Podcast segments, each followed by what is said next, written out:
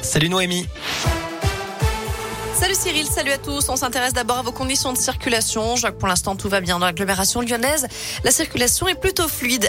À la une, Decathlon suspend ses activités en Russie.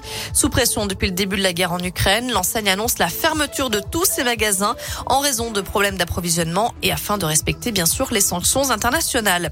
Au 34e jour du conflit entre l'Ukraine et la Russie, justement, Emmanuel Macron doit s'entretenir cet après-midi avec Vladimir Poutine au sujet d'une opération humanitaire d'évacuation dans la ville assiégée de Mariupol, opération organisée conjointement avec la France, la Grèce et la Turquie.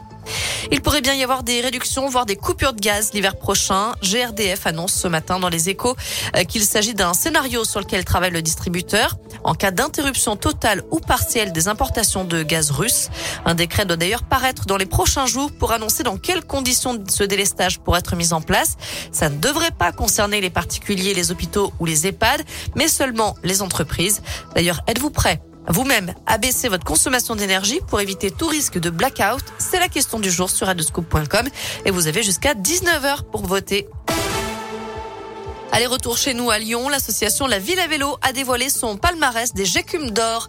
Un mot-clé bien connu sur les réseaux sociaux pour garer comme une merde.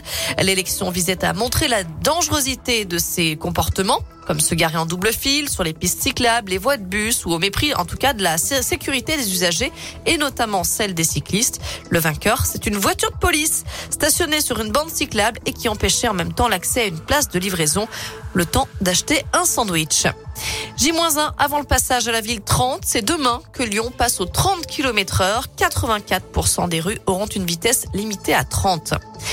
L'heure du dernier choix a sonné. Les lycéens de terminale et les jeunes en réorientation ont jusqu'à ce soir minuit pour formuler 10 vœux maximum sur Parcoursup.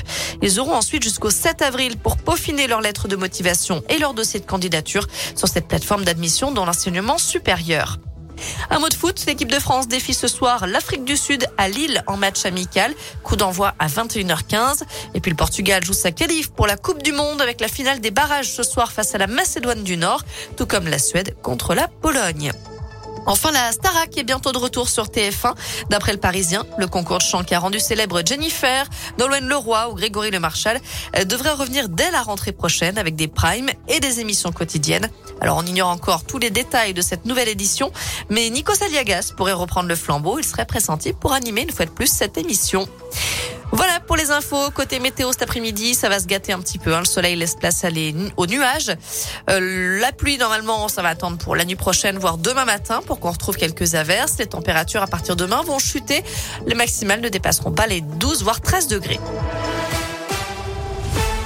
Merci.